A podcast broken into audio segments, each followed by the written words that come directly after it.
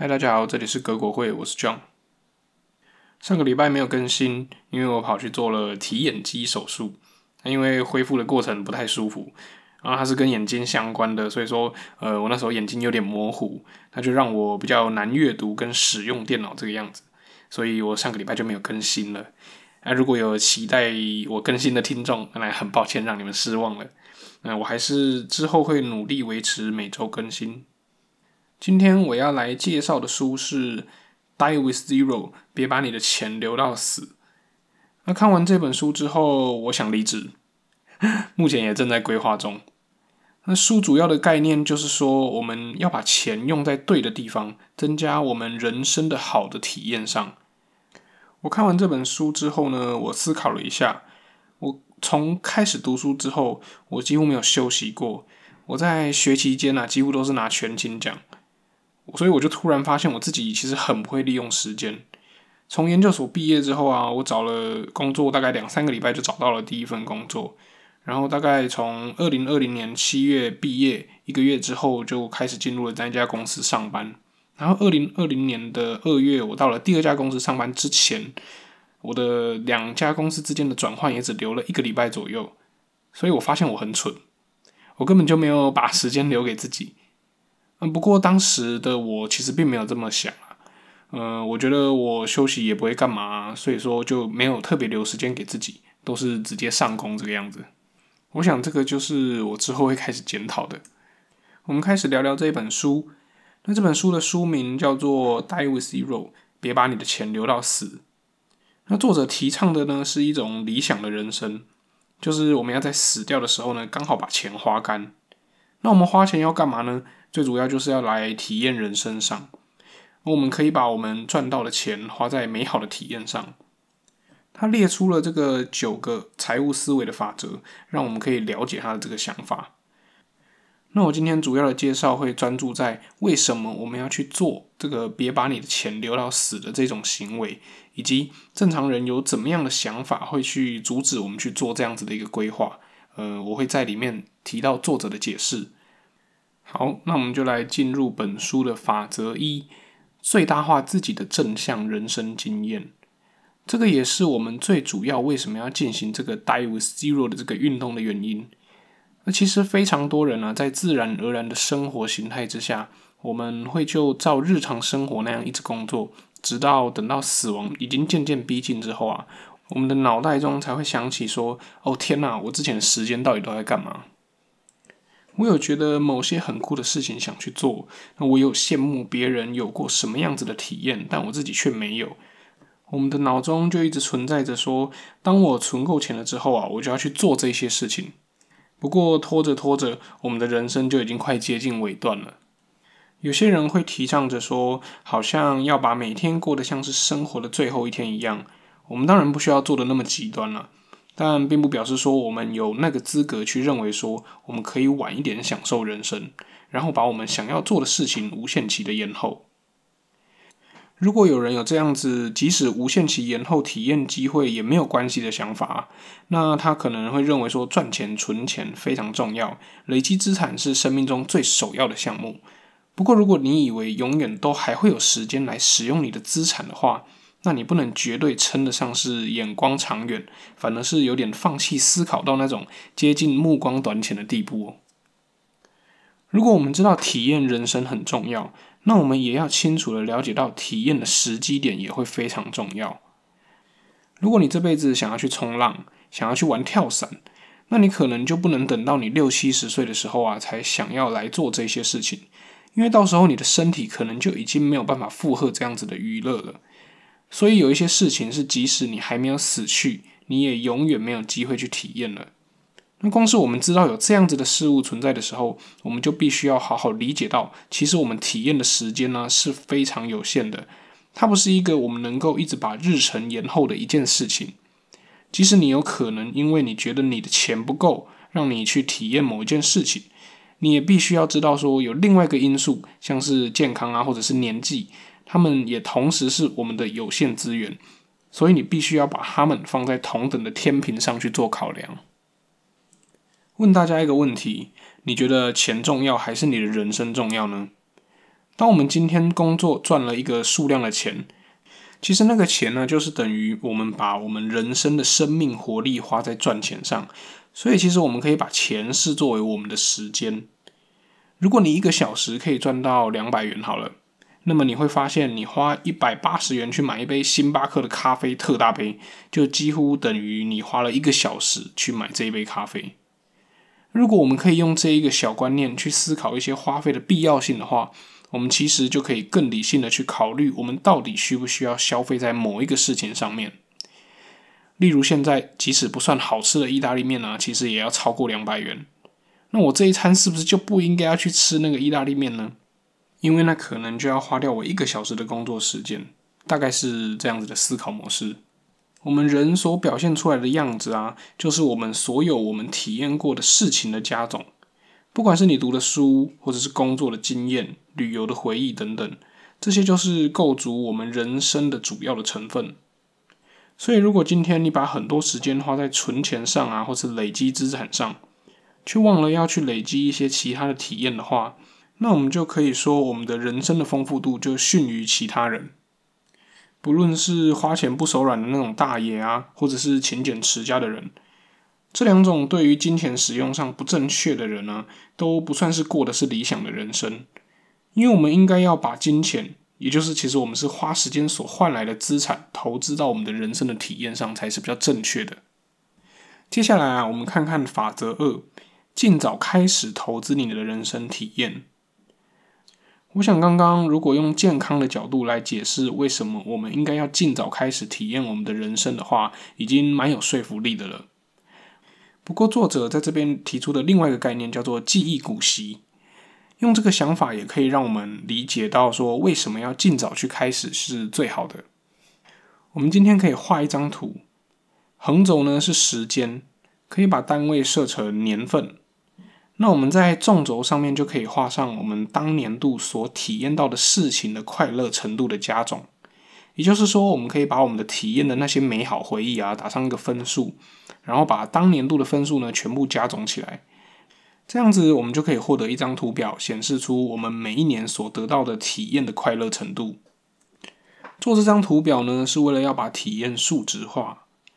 当我们把它数值化之后呢，我们就可以再介绍我们刚刚已经有讲到的这个记忆股息的这个概念。如果我们今天呢买一些资产，像是股票啊、房地产之类的东西，我们都可以期待它会产生一些利息，也就是一些金钱上的回报给我们。例如股票啊就会有股息，房地产可能就会有租金，而这一些增长的利息呢，会随着时间过去多给我们一些额外的报酬。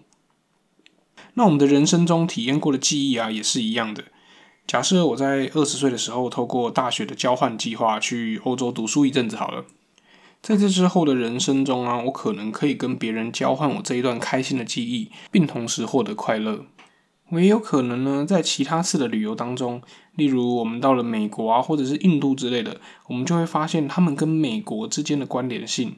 那这也会增长我们对于这一次旅游的开心程度。也就是说，当我们的人生中已经经历过一段体验之后，这个体验呢，也会在之后的人生历程中给予我们股息。在这之后的每一段经验当中，我们都会因为前一段的体验而获得更快乐的回忆分数。那我们都知道，复利这种东西就像是滚雪球一样。如果我们今天呢够早开始体验我们的人生，那么在十年后或者是二十年后。先前的那一些记忆，它可能就已经在人生中的其他经历中产生了非常多额外的快乐，它可能甚至比他原先那一段经历的体验的分数都还要来得高。复利与时间啊，真的就是我们的伙伴。用这个观点来看的话，你越早开始体验你的人生，对你而言是会越有利的。作者啊，他举了一个例子，当初他很年轻，二十出头岁的时候呢，他有一个室友叫做杰森。那个杰森突然有一天就像发了疯一样，要辞掉工作，然后去借高利贷，说他要去国外旅游。那作者当时只觉得他是个疯子，借高利贷会让他的腿被打断，然后也担心他会失去工作上升迁的机会啊之类的。这在作者当时的心态中是不可能发生的事情。不过杰森的心意已决，之后就飞往伦敦去旅游了。当时啊，是一九九零年代初期。根本就还没有什么网络或者是 Google Map。如果你想要了解当地啊，你可能只能透过一本旅游或者是摄影书籍才能够稍微理解当地。那当杰森回来之后，每一次听到他在讲国外旅游的故事的时候啊，以及看他当时所拍的照片，就仿佛在听一个外国探险家在讲故事一样。当作者已经三十岁的时候，他才去到了欧洲。不过当他去的时候，他认为自己的年纪已经太大了，他已经有一点中产，不适合住在青旅。不适合跟一堆二十岁出头的人混在一起，他也有更多的责任要扛。那千辛万苦才排出了一个月的假要去旅行，他认为真的必须要早一点去。那就结果上来说呢，杰森是在正确的时间点去欧洲旅行。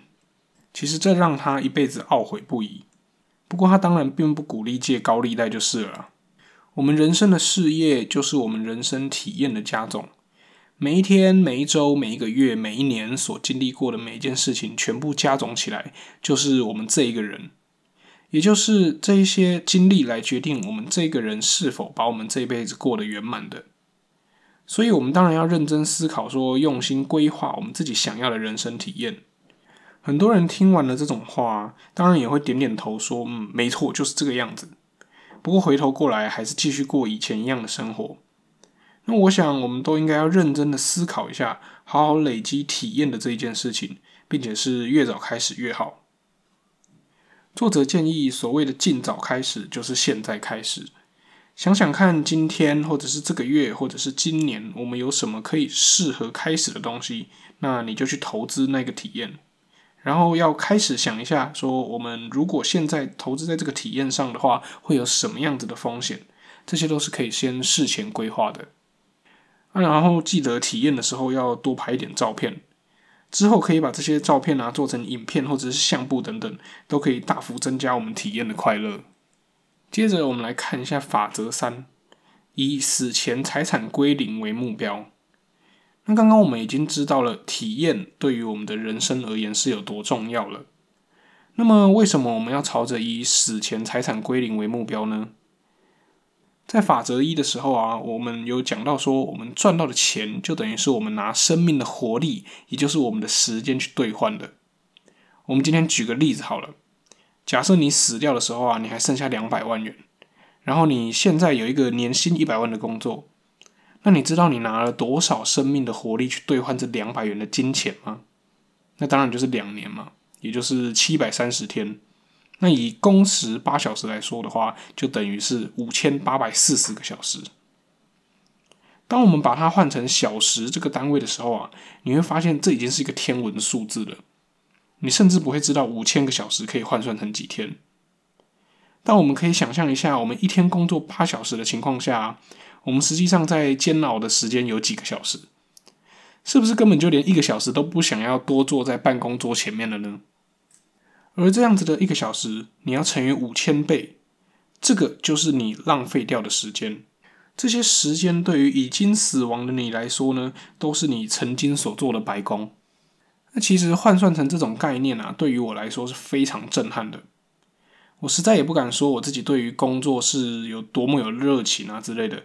所以如果啊这辈子能够少工作几个小时，那么我一定是就选择少工作几个小时的那一种人。然后你光是多存了你一年的年薪，你可能就已经要浪费了数千个小时。那么你为什么还要承受这些工作的痛苦，然后让你的生命的活力消失在这些无形之中呢？我自己真的非常喜欢这个概念。不过其实很多人啊，在听到这个死前把所有的钱花完这个概念，都会觉得有一点刺耳。我想很多人的第一个想法就是说，不是啊。我留下来的钱呢，会给到我的小孩或者是家人身上。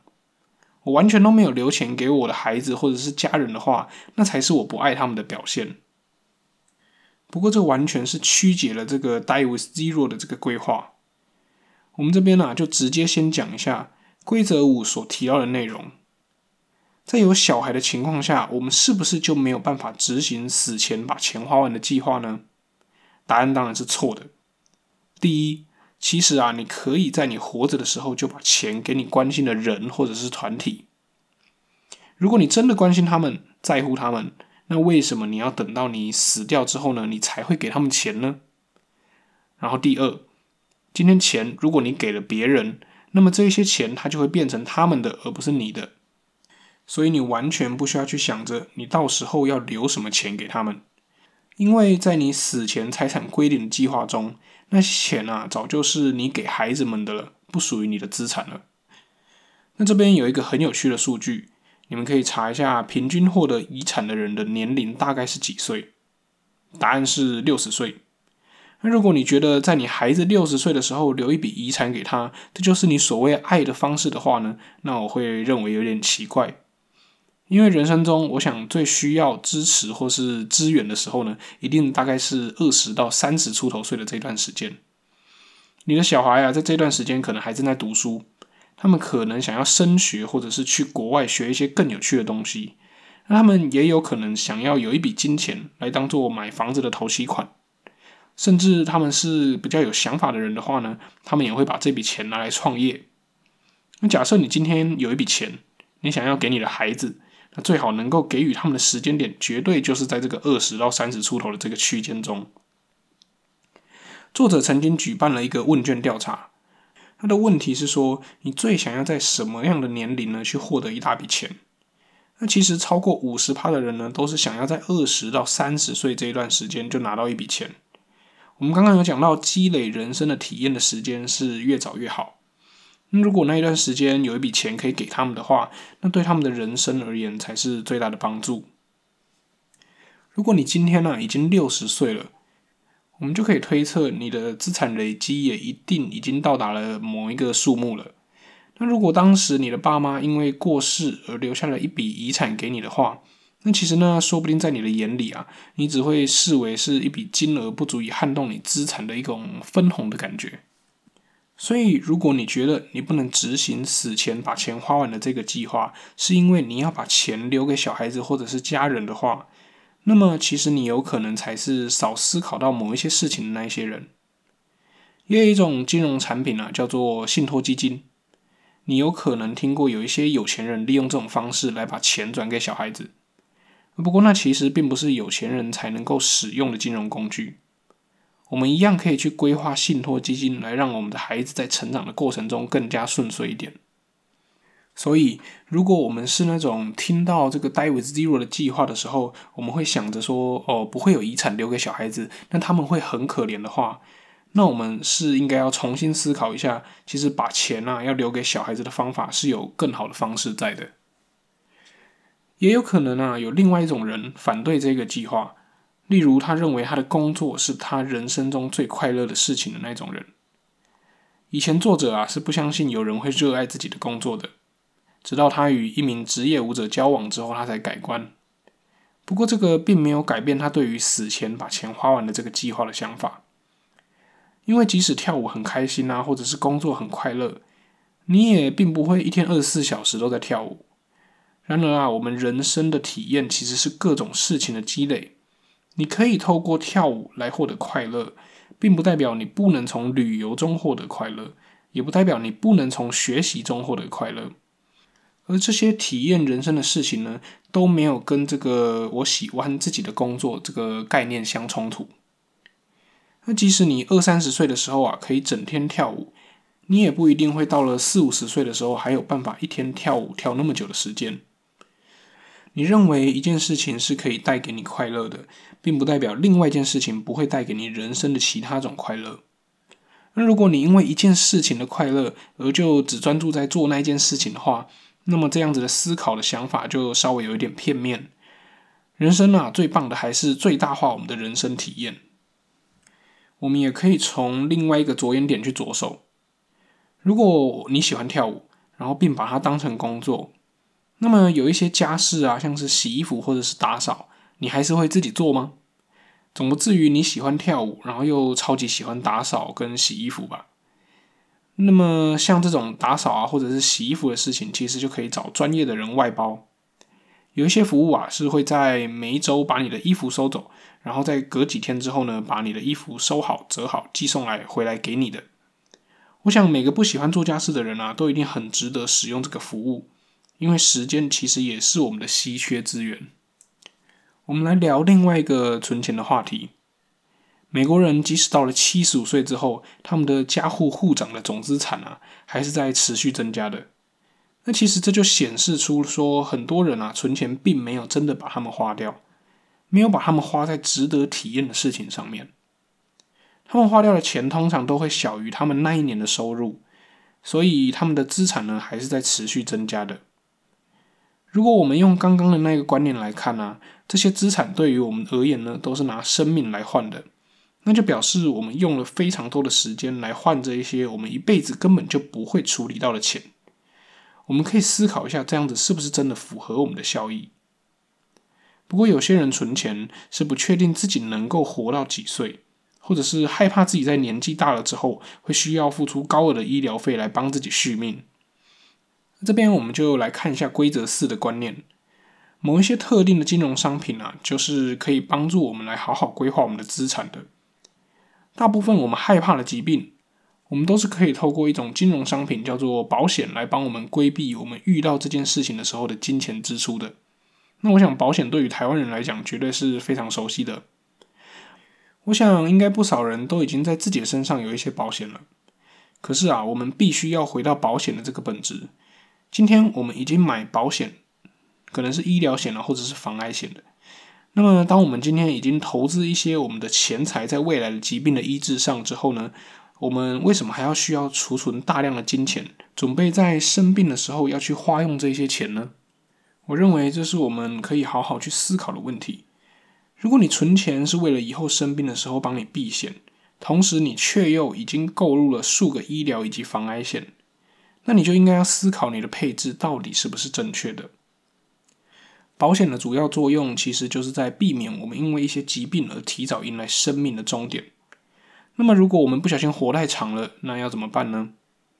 我们在执行死前把钱花完的这个计划的时候啊，我们可以先透过某一些保险公司的生命计算机，它可以透过一些我们的身体状况来帮我们推估一个我们可能存活的年龄。那我们可以用这样子的方式去估算我们大概可以活到几岁。然后用那样子的岁数呢，去规划我们的这个 Die with Zero 的计划。不过那一个生命计算机是可能出错的嘛？我想它应该出错的几率其实是蛮大的啦。那如果我们提早因为一些意外而身亡啊，刚刚有提到这个保险的这个金融商品呢，是可以帮我们负担到这一方面的顾虑的。那如果我们不小心活太长了的话呢，其实是有另外一种叫做年金险的东西。它就像是社会福利的老人年金一样，是会在某一个年龄之后啊，固定每个月给你一笔钱，直到你死掉为止。那如果我们透过这种年金险呢，我们就可以某种程度上预防我们不小心活太久，然后到了生命的末期却没有钱可以花用的窘境。所以其实啊，我们担心的很多事情，这个社会上早就已经有一些对应相对状况的金融商品可以去让我们来做应对了。我们不一定需要一直储蓄，持续的让资产增加来应付所谓我们老年会遇到的状况。在美国啊，你遇到某些棘手的癌症的时候呢，一天的治疗费可能就要超过五万美金。但即使你拥有一百万美金，这个大概是三千万台币左右，你也可能只能多活二十天。所以，我们真的有必要要去预先储蓄大量的资产，去帮我们处理我们遇到超级严重事故时会使用到的钱吗？这个是我们必须要好好思考一下的。今天我们在台湾是有非常健全的健保的，在这种情况下，我们的配置当然就会跟美国人有点不同。不过，我想整个概念是不会脱离太远的，也就是我们可以透过特定的金融商品来规划我们的晚年生活。如果你认为 Die with Zero 这个计划是一个不错的计划，但你却同时觉得心理上有一些抗拒的话，我们可以试着思考原因可能出现在哪里，然后这个问题呢有没有能够解决的方式。作者想要强调的就是，其实我们就是要花大部分的钱呢去体验我们美好的人生，不要让一些其实可以解决的事情变成借口，拖延我们过美好人生的机会。我想今天这本书的内容，我大概就介绍到这里。